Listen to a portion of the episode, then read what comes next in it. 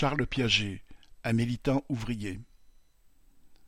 Âgé de quatre-vingt-quinze ans, Charles Piaget est décédé le 4 novembre.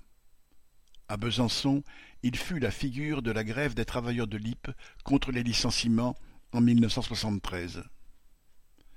Militant ouvrier toute sa vie, à la CFTC puis à la CFDT, avec laquelle il sera en conflit, Charles Piaget est resté jusqu'à la fin un travailleur engagé.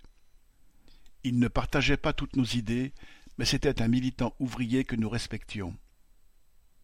Interviewé par France 3 à l'occasion de la sortie d'un livre racontant sa vie, il expliquait, avec toute la simplicité et la modestie qui le caractérisaient. On a fait de moi un leader. Il faut relativiser tout cela. Un combat, c'est éminemment collectif. Dans son petit livre, on fabrique, on vend, on se paye, Lip 1973, édition Sileps, il expliquait Pour la structure CFDT, le syndicat doit diriger la lutte. Pour nous, délégués CFDT LIP, le syndicat ne doit pas diriger, mais animer la lutte.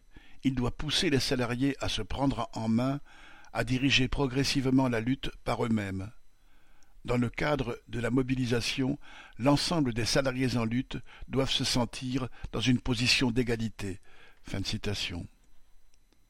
Dans le film Lip l'imagination au pouvoir, il expliquait Quand il y a des délégués qui sont des mandataires pour se battre, la bataille est à la hauteur de ses mandataires. Mais quand la bataille est l'affaire de chacun, la dimension change. Là, il y a du cœur, du cerveau, des bras qui s'y mettent par conviction, parce que je veux gagner, je veux participer.